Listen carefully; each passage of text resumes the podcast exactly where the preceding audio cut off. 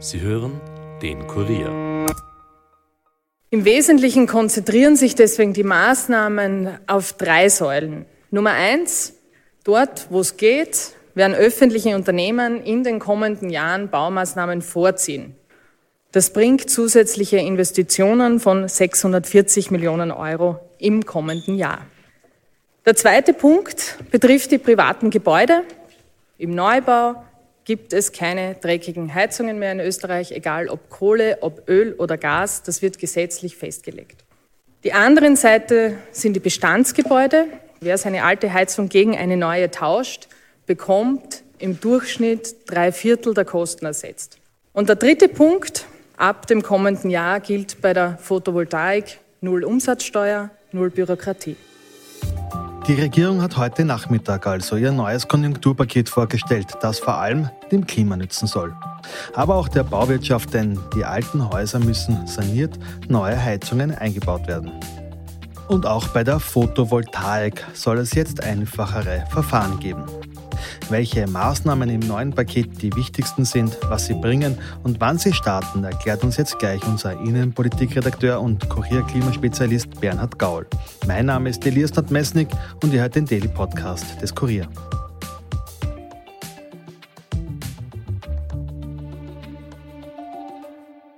6 Milliarden Euro ist das neue Konjunkturpaket der Bundesregierung schwer. Vor allem der Bauwirtschaft soll da unter die Arme gegriffen werden. So hat Klimaschutzministerin Leonore G. Wessler auch erklärt, dass die öffentlichen Unternehmen ihre Baumaßnahmen vorziehen werden. So wird etwa das ÖBB-Bahnausbauprogramm früher stattfinden. Strecken und Bahnhöfe werden rascher saniert. Aber auch die Asfinag soll rascher bauen. Gewessler hat hier zum Beispiel auch neue Rastplätze auf den Autobahnen genannt. Und auch die Bundesimmobiliengesellschaft soll ihre Sanierungen vorziehen. Allein für diese Maßnahmen will die Regierung 650 Millionen Euro ausgeben. Doch der Löwenanteil betrifft die privaten Häuser. Und da gibt es gleich mehrere Punkte. Und die bespreche ich jetzt mit meinem Kollegen Bernhard Gaul. Hallo Bernhard. Servus Elias. Bernhard, was hat denn die Regierung da heute vorgestellt? Ist das eines der größten Konjunktur- und Schrägstrich-Klimapakete, die man je gesehen hat? Es ist eigentlich ganz interessant. Ja. Also das äh, Heizungsgesetz, also das Erneuerbaren Wärmegesetz ist eigentlich ein Konjunkturgesetz geworden. Was ist passiert? Ähm, der Zugang den die Grünen ursprünglich gewählt haben, ist eigentlich komplett vom Tisch. Nämlich der Zugang war, dass alle Ölheizungen je nach Alter bis 2035 verboten werden und alle Gasheizungen bis 2040 verboten werden es sind jetzt keine Zieldaten mehr drinnen. Mhm. Ja, es steht nichts drinnen, dass bis 2040 keine fossilen Heizungen mehr äh, in Betrieb sein dürfen. Ja, aber äh, die Regierung hebt eben als Konjunkturmaßnahme die Förderungen massiv an. Mhm. Massiv an heißt, bis zu 75 Prozent für Normalverdiener ähm, könnte der Staat übernehmen hier beim Heizungstausch, beim Kesseltausch. Äh, und für die, soweit ich das verstanden habe, für die untersten drei äh, Zentile, also das heißt für die, für die äh, Ärmsten. Ärmsten. Ja, für die Ärmsten, ja. Kann bis zu 100 Prozent bezahlt werden. Das ist jetzt schon der Fall. Es gibt schon so ein Gesetz, ja, aber das wird, ist, glaube ich, bis jetzt kaum bekannt und die wenigsten haben es genutzt. Ja. Äh, was heißt das konkret? Das heißt, ähm, etwa 20.000 bis 28.000 haben die Rechner im Klimaministerium, soweit ich das verstanden habe, durchgerechnet, könnte Förderung für jedes Haus rausspringen, was wirklich mhm. enorm ist. Ja. Das ist ja richtig viel Geld, da müssten die Leute lang dafür arbeiten. Das, was Sie noch vorgestellt haben, ist auch gleichzeitig aber ein Verbot der Gasheizungen in Neubauten. Ähm, hilft das auch sozusagen? Genau, das, war, das war schwer überfällig. Für Ölheizungen gibt es das schon, für Gasheizungen gibt es das in manchen Bundesländern. Jetzt kommt das bundesweit ab 1. Jänner 2024, sofern sie sich bis dahin auch ein Gesetz äh, beschließen, sofern sie bis dahin das Gesetz beschließen können. Mhm. Also das ist recht spannend, ja. Ähm, aber was heißt das? Ja? Die Frage ist nämlich, war von Anfang an die Idee bei den Zieldaten war, naja, das muss klar sein, sozusagen, ich muss jetzt meine äh, Heizung tauschen. Ja? Jetzt muss ich die Heizung nicht tauschen, aber ich bin, sagen wir es wie es ist, ich bin ein Idiot, wenn ich es nicht tue. Nämlich aus zweierlei Gründen. Das eine ist, ähm, niemand kann sagen, wie die nächsten Regierungen ausschauen, ob die hier die Förderung nicht massiv wieder zurückdrehen werden. Das mhm. ist das eine. Und das zweite ist, uns muss allen klar sein, fossile Energieträger, also hier konkret Gas und Öl, ja, werden jedes Jahr teurer werden. Ja, da kann auch ein Bundeskanzler Kickel wird da nichts dran ändern können. Und zwar aus zweierlei Gründen. Einerseits haben wir jetzt den CO2-Preis drauf. der ist zwar noch lächerlich gering, aber dieses System wird ab 2028 EU-weit in ein sogenanntes äh, ETS 2, Emissionshandelssystem 2, äh, übergeführt. Das heißt, es gibt dann eine bestimmte, jedes Jahr eine bestimmte Menge an Gas und Öl, die für den Heizungsverkauf verkauft werden darf und mhm. die wird jedes Jahr geringer. Ja, mit dem EU-Ziel natürlich bis 2050 ist nichts mehr da. Das heißt, es wird natürlich immer teurer, weil wenn jeder noch Gas verwendet, aber es immer genau. weniger gibt, dann wird ganz, das teurer. Ja? Ganz einfache Marktmechanismen. Die Idee ist natürlich äh, die sogenannte Internalisierung externer Kosten. Das heißt, man muss eine Kostenwahrheit haben, auch bei den Fossilen. Die verursachen so viel Umweltschäden, so viel Klimaschäden letztlich, dass das irgendwie eingepreist werden soll. Das ist ein Beginn und das schaut sehr, sehr gut aus. Mhm. Ähm, du hast es ja auch schon angesprochen, also man muss das jetzt nicht mehr stilllegen, sollte es aber machen. Ähm, auch weil eben drei Viertel der Kosten der Staat zahlt. Ähm, wie schaut es denn aus bei den ganzen Mietwohnungen, zum Beispiel, die wir in Wien haben? Weil dort kann ja der, die, die Gastherme nicht einfach so vom Mieter getauscht werden, sondern da ist ja eigentlich der Vermieter äh, dran. Da ist das nicht um, um, einiges schwieriger als jetzt in einem Einfamilienhaus am Land? Also das ist hier eine Schwachstelle oder eine, eine Sache, die mir auch noch nicht ganz klar ist. Ähm, die ähm, Ministerin Gewessler, die Energieministerin, hat dazu gesagt, man ist eigentlich blöd, auch als Vermieter wenn man hier nicht zugreift bei diesen Förderungen. Ja? Und wie gesagt, wir wissen nicht, wie lange es die geben wird, ob die ähm, bis Ende des Jahrzehnts und Anfang der 30er Jahre dann auch noch sein wird. Das ist offen. Ob das wirklich klappt, weiß ich nicht. Wir werden sehen. Das wird abzuwarten sein. Aber, aber eins muss man dazu sagen. Also, die Regierung erspart sich damit etwas. Ja? Und zwar erspart sie sich diese extrem schwierigen Eingriffe in das Mietrecht und ins Eigentumsrecht. Ja? Zu sagen, okay, Du musst etwas machen in deiner Wohnung und du musst etwas machen in deinem Haus. Das ist äh, noch nicht viel komplizierter, als einfach zu sagen, mach das, weil es vernünftig ist. Ja, musst es nicht machen, das stimmt schon. Mhm. Aber äh, das wird dich viel billiger kommen on the long term und das andere wird dich sehr, sehr viel teurer kommen. Mhm. Vor allem, weil ja die hohen äh, Einmalkosten, nämlich das Tauschen der Heizung, ja abgefedert werden, aber man den Effekt, dass man sich dann einiges erspart. Das so hat man dann relativ gleich. Ein zweiter Punkt, den die Ministerin angesprochen hat, ist die Sanierungsoffensive. Da geht es eben darum, dass man nicht nur beim Fenster rausheizt, äh, sondern eben auch die Häuser saniert.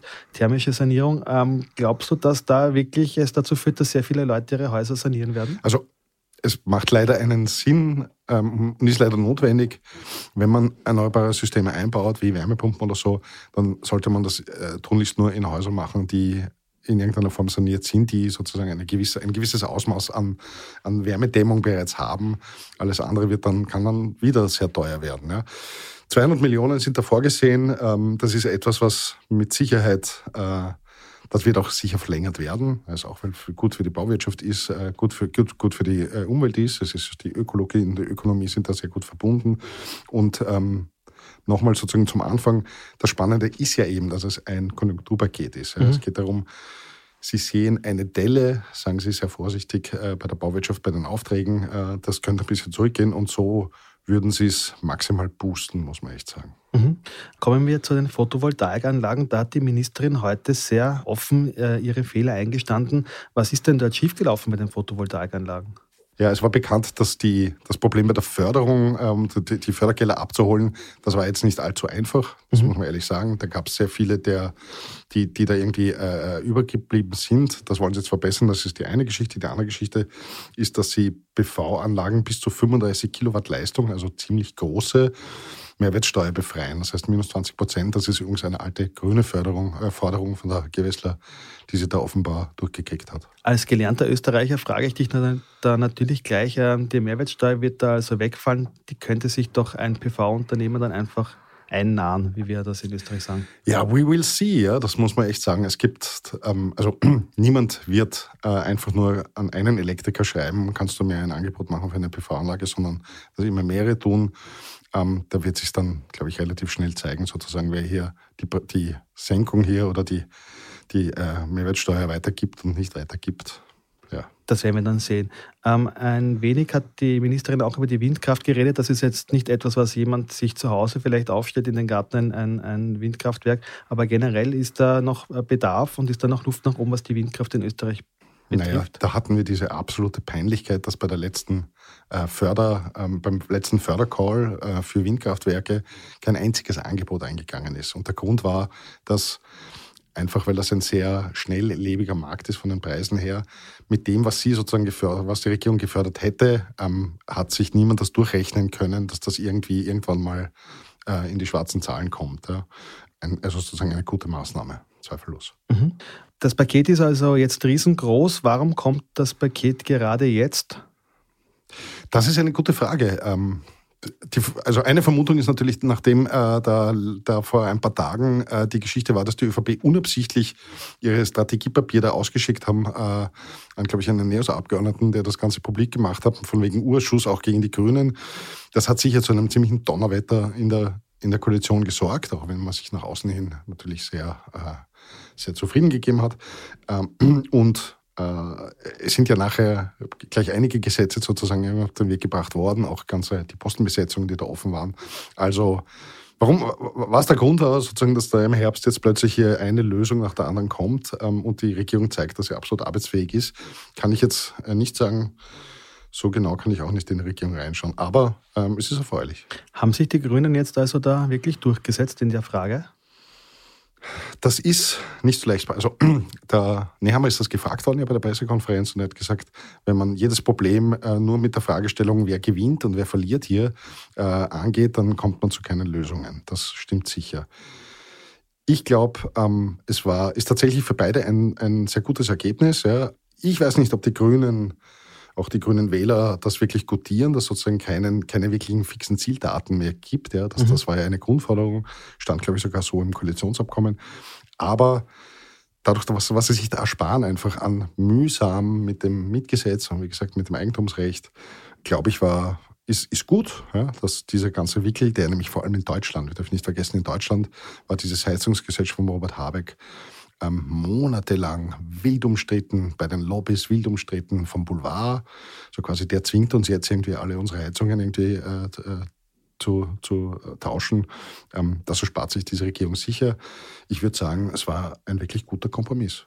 Mhm bleibt die Frage, die letzte, ähm, wird es dazu beitragen, dass Österreich seine Klimaziele erreichen kann? Wir wollen ja bis 2040, das ist eh noch sehr, sehr weit, ähm, klimaneutral werden. Bis dahin wird noch viel Wasser die Donau herunterfließen und auch Gas in Kraftwerken verbrannt werden. Aber ist das jetzt mal schon ein richtiger Schritt und könnte sich damit ausgehen, dass wir wirklich bis 2040 klimaneutral sind? Also 2040 ist noch sehr weit weg. Ich, ich glaube ja, ich ja, dass äh, früher oder später ein Politiker aufstehen wird und sagen wird, Gut, 2040, das war eine sehr, sehr hohe Latte. Wir können ja auch machen 2045 oder wie alle anderen EU-Staaten 2050. Ja. Also das, das glaube ich nicht so. Für die 2030er Ziele war das Gasgesetz eigentlich sehr, sehr wichtig, weil schon äh, hier vorgerechnet wurde, wie sich der CO2-Ausstoß durch die immer weniger äh, vorhandenen Öl- und Gasheizungen entwickeln wird. Ja. Jetzt ja, also das haben das haben's, das haben's geschafft. Ja, ob es gibt auch für 2030 kein Zieldatum bei Gas und bei, bei den Gasheizungen und bei den Ölheizungen. Und dennoch äh, hat ja das Umweltbundesamt durchgerechnet, dass wir derzeit etwa minus 35 Prozent CO2 schaffen werden im Vergleich zu 1990 bis 2030. Das ist eigentlich ein großer Erfolg. Das muss man schon sagen. Es fehlt aber noch was, weil wir müssen minus 48 Prozent schaffen. Also es fehlen noch 13 Prozent. Und da läuft gerade ohnehin ein, eine Art Wettbewerb. Die Ministerin hat ja eingeladen, über den Sommer Vorschläge zu schicken. Da sind wirklich ein Haufen Vorschläge gekommen. Und ähm, die Wissenschaft prüft das jetzt gerade auf Umsetzbarkeit und auf Sinnhaftigkeit. Also ähm, wir müssen erst bis kommenden, erst bis Juni 2024 der EU-Kommission unseren echten Plan schicken da wird sich schon noch was tun. Wir sind also auf einem guten Weg, müssen wahrscheinlich aber trotzdem noch ein bisschen zulegen. Lieber Bernhard, vielen Dank für den Besuch im Studio. Es gibt genug zu tun, ja. Dankeschön. Und wir kommen jetzt zu weiteren Meldungen. Der Verfassungsgerichtshof hat nach monatelanger Prüfung Teile der rechtlichen Grundlagen für die Auszahlung von Corona-Hilfen gekippt. Grund sind Verstöße gegen die Verfassung. Auch die Richtlinien des Finanzministers zur Auszahlung von Finanzhilfen sind zum Teil rechtswidrig, hat das Höchstgericht am Dienstag mitgeteilt. Jetzt muss nachgebessert werden, doch die Auszahlungen könnten weiterlaufen, betont das Finanzministerium. Und nach dem Terroranschlag in Brüssel ist der mutmaßliche Täter verstorben. Er hat zuvor in der belgischen Hauptstadt zwei schwedische Fußballfans tödlich verletzt. Bei seiner Verhaftung am Dienstag ist er dann von der Polizei angeschossen worden und kurz darauf im Krankenhaus verstorben. Der Täter ist tunesischer Staatsbürger, der schon in seiner Heimat terroristische Angriffe verübt haben soll. Die Polizei fahndet jetzt nach möglichen Komplizen. Und die SPÖ hat in Wien heute einmal mehr eine Millionärssteuer gefordert. Die Forderung ist Teil der sozialdemokratischen Herbstkampagne, die am Dienstag präsentiert worden ist. Die Einnahmen aus der Steuer will man für Kinder und das Gesundheitssystem einsetzen, hat Parteichef Andreas Babler bei einer Pressekonferenz gesagt. Das war's für heute von mir. Noch einen schönen Tag. Ton und Schnitt von Dominik Kanzian. Wenn euch der Podcast gefällt, abonniert uns auch auf Apple Podcasts oder Spotify und empfehlt uns euren Freunden. Bis bald, passt auf euch auf. Elias Nordmesnik over and out.